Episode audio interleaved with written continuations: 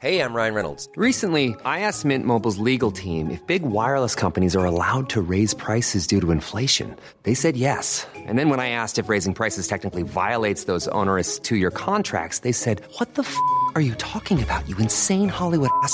So to recap, we're cutting the price of Mint Unlimited from $30 a month to just $15 a month. Give it a try at mintmobile.com slash switch. $45 upfront for three months plus taxes and fees. Promo rate for new customers for limited time. Unlimited more than 40 gigabytes per month. Slows. Full terms at mintmobile.com. Escuchas, escuchas un podcast de Dixo. Escuchas Bien Comer, Bien Comer con Fernanda Alvarado por Dixo, Dixo, la productora de podcast más importante en habla hispana.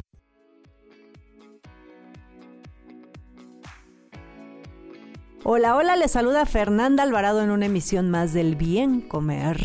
Y hoy les vamos a enseñar a comer mejor, que sepan conservar bien los alimentos en su casa, porque a veces hay alimentos que introducimos en el refrigerador cuando van en la alacena y quién mejor para explicarnos esto que Mariana Orozco, ya la conocen, ya ha venido, ya ha estado aquí en estos micrófonos. Ella es cocinera, tiene unos cursos, da cursos de muchísimo tipo de comida para distintos tipos de personas. También acaba de publicarse un libro de cocineros mexicanos donde ella está ahí, tiene algunas cosas con repostería y tiene un podcast que se llama Gastronómicas. Bienvenida Mariana. Fer, muchas gracias. Siento que ya voy a pagar yo predial aquí.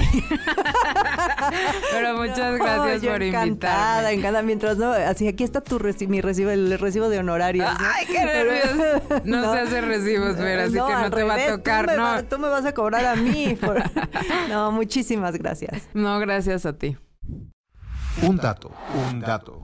El primer refrigerador doméstico data de 1911 y fue fabricado por General Electric. Costaba mil dólares, el doble de lo que costaba entonces un automóvil.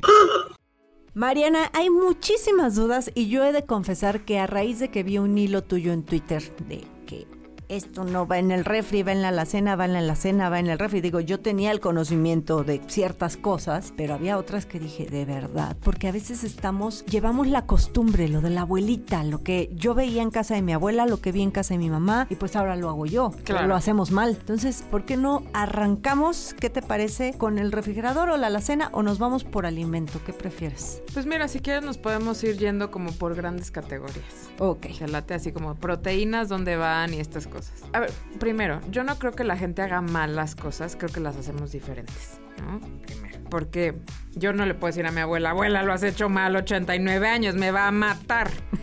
y, lo va a seguir haciendo. Y lo va a seguir haciendo, por supuesto. Cuando yo me metí a estudiar cocina y empecé a ver cosas, porque también esto es importante, no te lo enseñan en la carrera. En la carrera es como de, ah, bueno, estas cosas medio así, pero otras las vas aprendiendo en la vida, en los lugares que trabajas, en lo que ves de otras personas, en los programas de tele. O sea, es como un compendio de cosas que vas aprendiendo. Lo primero, las proteínas animales, ¿no? Las proteínas animales, bueno, obviamente en el refri, si no están enlatadas como las sardinas, el atún, pues en el refrigerador. O a menos que sean, así ya nos echamos el tirito del huevo. O sea, es Claro. una proteína animal, pero hay gente que lo mete al refrigerador y hay quien dice que Y no. hay quien y dice que eso no. es del huevo o la gallina. O sea, Es un nadie debate, se pone es un de debate. acuerdo. Yo sugiero que lo guarden donde más confianza le tengan. Yo el mío lo guardo en refrigeración, si de algo les sirve. Hay un libro por ahí del huevo y de dónde guardarlo y la de- lo demás. Yo lo guardo en refri por una cuestión de practicidad y sobre todo por una cuestión para mí como repostera es mucho más fácil separar la yema y la clara de Cuando un huevo frío. frío, pero para batirlo necesita estar a temperatura ambiente. Entonces, unas por otras. Pero para separarlo es más fácil frío. Entonces, yo también lo hago por eso. Proteínas, bueno, en el refri o congeladas. Cuando congelan algo, también es importante que eso pasa mucho, que la gente congela, o sea, lo compra en el súper y lo mete al congelador directo. Hay que, no necesitan lavarlo, el pollo no se lava porque lo único que hace es contaminar toda tu tarja con, con pollo, ¿no? Entonces no se lava. No, o sea, tal cual así llega en la charolita, de, suponiendo que lo compramos en el supermercado, lo sacas y lo cocinas. Lo sacas y lo cocinas o lo guardas, lo congelas. Y lo puedes congelar con, a mí me gusta congelarlo siempre cubierto con aluminio. Porque el aluminio lo aísla del frío y entonces evita que se queme. Hay unas cosas que se llaman temperatura por congelación. Si alguna vez has sacado un pedazo de pollo que tiene hasta como parece una momia, es que se quemó por congelación. O sea que aparte del, del plástico que trae, tú le pones Yo le pongo aluminio. papel Sí. aluminio. El aluminio no directo contra la proteína, siempre le pongo yo plástico, los que tengan de estas bolsas de silicón reutilizables y están con esto cuidando que usar menos plástico, siempre pónganle aluminio para que no se queme. ¿sale? Ok. Este, no hay de otra. Y, y no nada más al pollo, cualquier carne. A cualquier carne que vayas a meter. Ok. Salvo que sean de estas que ya vienen ultra congeladas, que también algunas son muy buenas. Esas ya vienen tratadas para que no se congelen de esa manera. Ya vienen congeladas, ya no hay cómo quemarlas. Entonces, y también sepamos que tienen caducidad, o sea, estar en el congelador no las hace eternas, ¿no? También. Así de, Porque luego- los romeritos del del 2016. 2004, o sea, todavía era Salinas presidente y todavía tienen comida. No, prohibido. Entonces puede ser refri o congelador. Luego, ¿qué más va en el refri? Este, más bien, ahí te va. Lo que la gente siempre tiene en el refrigerador, el jitomate. El jitomate siempre tiene que ir afuera, porque el refrigerador le cambia el sabor de una manera impresionante. Claro que ayuda, obviamente, tenerlo en el refri a que dure más tiempo. La gente que me escribe, bueno, es que yo vivo en Tampico. Bueno, si viven en Tampico, viven en Acapulco, pues sí Y refrigeran. mismo caso con los huevos, porque a mí es lo que me alegan. Pero es que yo vivo. A ver, entonces mételo al refrigerador. ¿No? Si los climas en los que están no son propicios para que dejen las cosas afuera, está bien. Háganlo. O sea, tampoco estoy diciendo, no, es una ley de vida. No, no. Es lo sugerible. ¿Qué les puedo sugerir yo? Que si tienen guardado su jitomate en el refrigerador, un día antes lo saquen para que se ambiente y como que medio recupere su sabor y ya lo utilicen. Si lo van a comer crudo. Si lo van a comer en una sopa, pues ya pónganlo como va, ¿no? En Claro. una salsa. ¿Qué más? Esto es el jitomate, La cebolla. la cebolla, siempre afuera. Cebolla, la afuera. afuera, salvo que ya la hayan picado.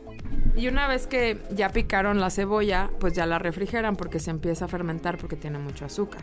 Ok. Entonces, pero afuera. Cebolla afuera, jitomate afuera. Papa afuera del refri también, porque si no, no sé si han visto estas papas que están como llenas de vetas negras. Eso es porque se están, los almidones se están como gelatinizando y es por tenerlas adentro. y lo mismo debe ser el camote. El camote exactamente igual, tiene el mismo principio, la yuca, todas Pero estas en cosas. cambio, el betabel. El betabel yo sí lo refrigero, no siempre, o sea, si lo voy a usar pronto lo dejo afuera, pero sí quiero, ya hablábamos en otro episodio que a veces pueden ser como eternos los betabeles.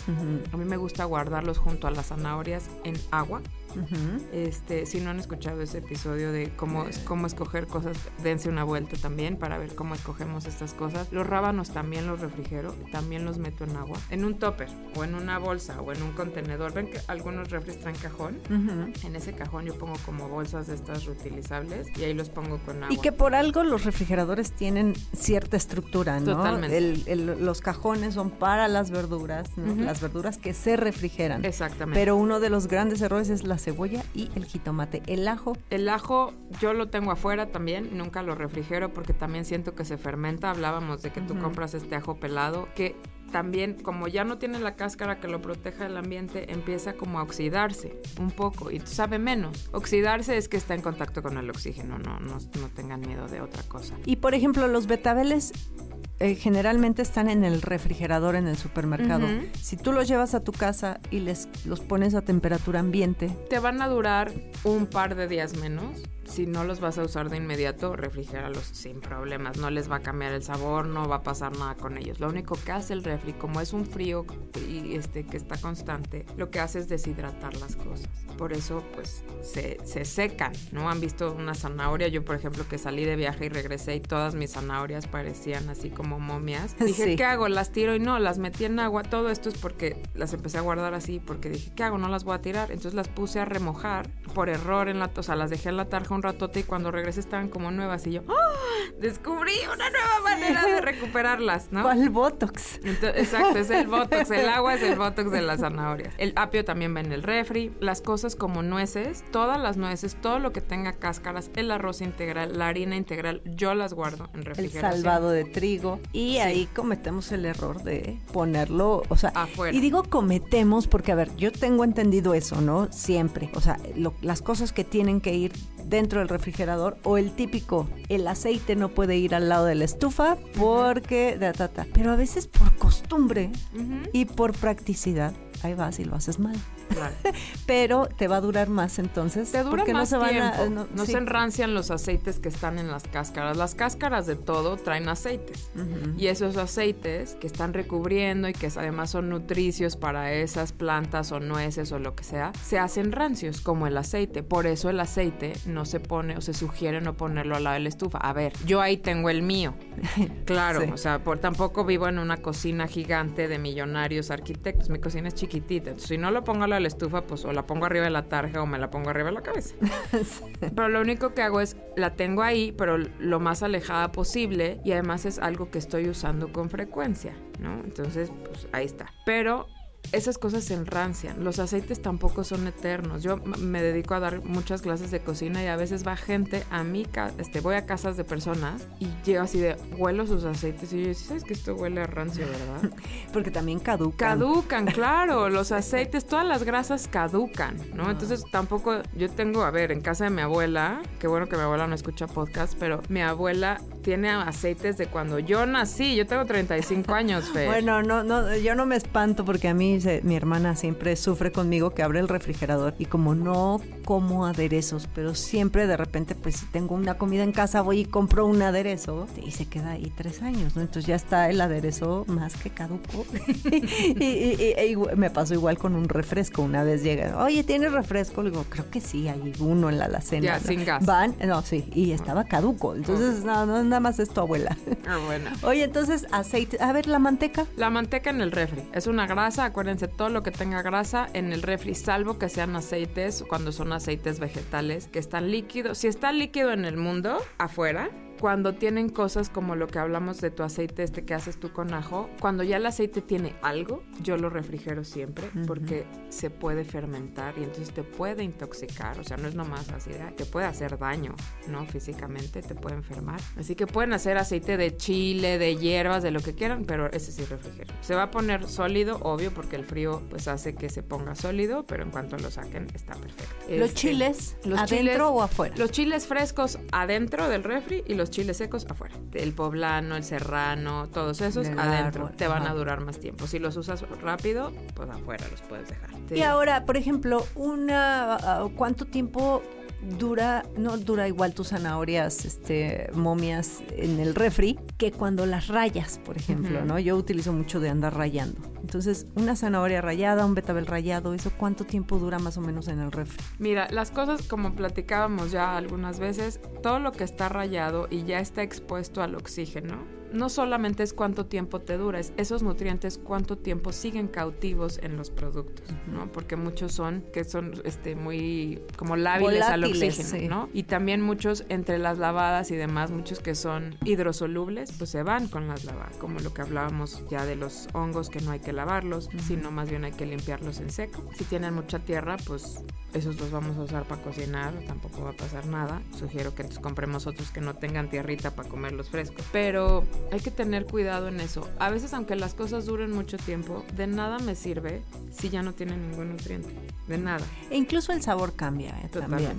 Cambia y además sí también se, se echan a perder, o sea, empiezan a soltar agua y, Ujú. y sabes, o sea que tú recomendarías un par Unos de días. dos o tres días a lo mucho. Esta gente que se prepara de estos smoothies, que hacen sus paquetitos y los meten a congelar, que está buenísimo, de verduritas y no sé qué, también tienen una caducidad, ¿no? Las verduras más o menos yo les daría máximo unos tres meses en el refrigerador. Las proteínas como el pollo, como el cerdo y como la res, un año. Casi todo se puede congelar, menos la papa, que hace como una textura granulosita. Por eso en el bacalao todo el mundo le saca las papas para meterlo a congelar. Este, Las tortillas, las tortillas se pueden congelar sin problema. A ver, va a cambiar. tlacoyos adorados. Tus- tu Lady Tlacoyo, este, puedes congelarlos sin problema, nada más que siempre congelen con un poquito de papel encerado entre ellos para que sea fácil de separarlos. Eh, ¿Qué más? Y también cubiertos en aluminio para que se sequen menos.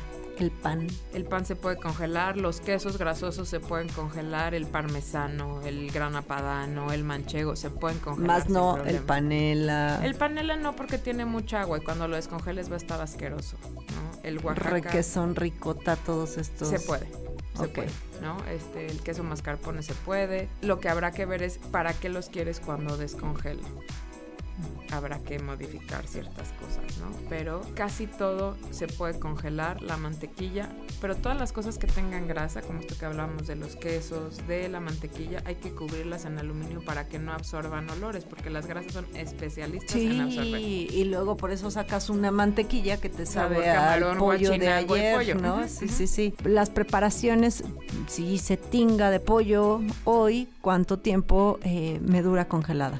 Uy, congelada te puede durar hasta seis meses. Ok, y en el refrigerador, Unos tres o cuatro días. ok. Entonces, Y- hagan mucho. Yo lo que hago en mi casa. Yo soy Lady Congelador. Tú Lady Tla- Tlacoyo, yo Lady Congelador. mi refri está medio medio, pero mi congelador tú lo abres y está lleno de cosas. De sopas, de hasta de arroz ya cocido rojo. Lo descongelo en porciones y lo caliento y listo. Cocino un día para toda la semana. Esa es, una gran idea, yo también lo, Y lo hago. muchísimo. Y sabes que también hay mucho error en la miel. Hay gente que la miel, porque no es lo mismo la miel maple, la miel caro, la miel estas, que la miel de abeja.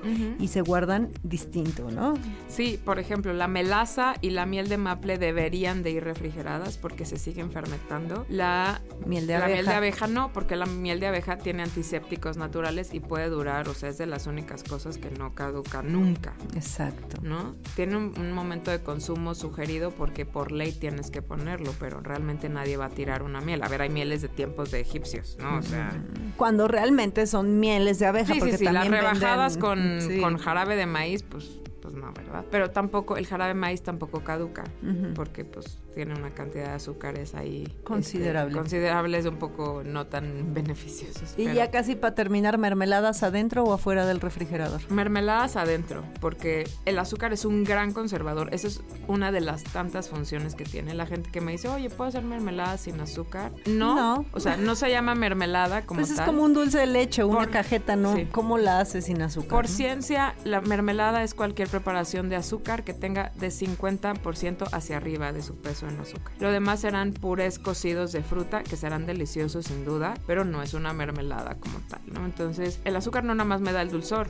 Si eso fuera, pues la quitábamos, pero me da estructura, me da toda la textura, me da el tiempo, es el conservador, uno de los más grandes conservadores, igual que la sal, igual que los escabeches, esas cosas son para conservar, no es nomás porque alguien dijo, ay, quiero que me sepa acidito, ¿no? Son conservadores que hacen Pero si es momentos. conservador, porque va en el refri. Porque ya la abriste y ya la expusiste al oxígeno. Ok. Entonces el conservador te va a dar mientras esté aislado del oxígeno. Y lo que va a hacer en refri es mantener su vida de anaquel, el azúcar. Pero ya una vez que se oxidó, ya empieza como su cuenta regresiva para la muerte, ¿no? ¿Qué le va a pasar a la mermelada? Solamente se van a llenar de levaduras, o sea, de honguitos. Sí. Si los quitas, los raspan de arriba, la pueden seguir usando. Eso me pasó con un dulce de leche.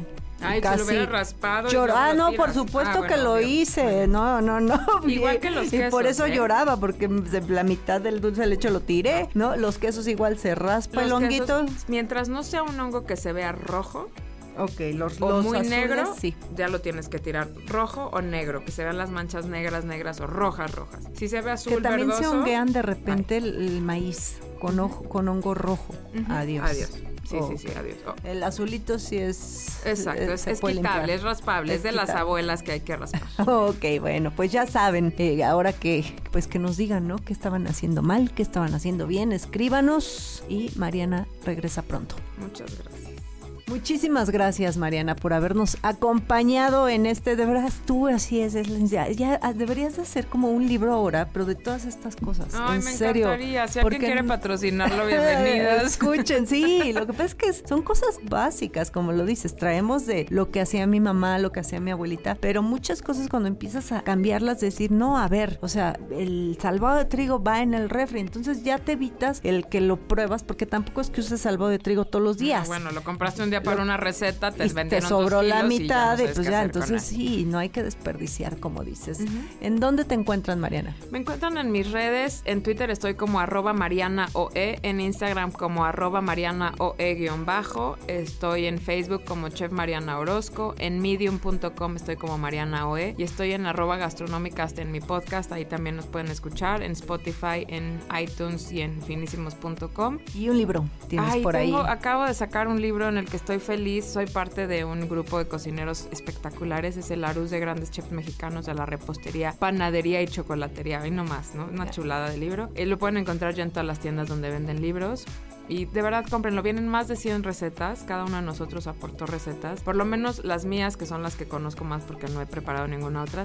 Todas salen, se los juro. Van a aprender a hacer mermeladas. Ahí está ya. Yo voy a aprender a hacer mermeladas y se las voy a compartir en mi cuenta de Instagram que es Bien Comer. Gracias, bye bye.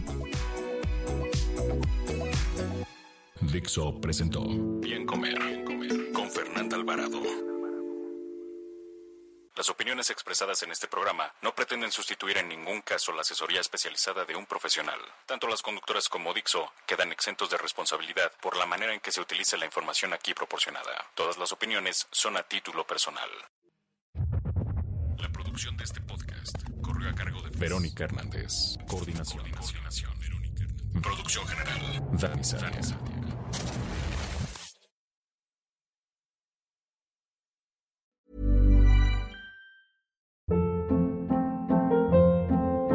Hold up. What was that? Boring. No flavor. That was as bad as those leftovers you ate all week. Kiki Palmer here, and it's time to say hello to something fresh and guilt-free. Hello Fresh. Jazz up dinner with pecan-crusted chicken or garlic butter shrimp scampi. Now that's music to my mouth. Hello Fresh. Let's get this dinner party started. Discover all the delicious possibilities at hellofresh.com.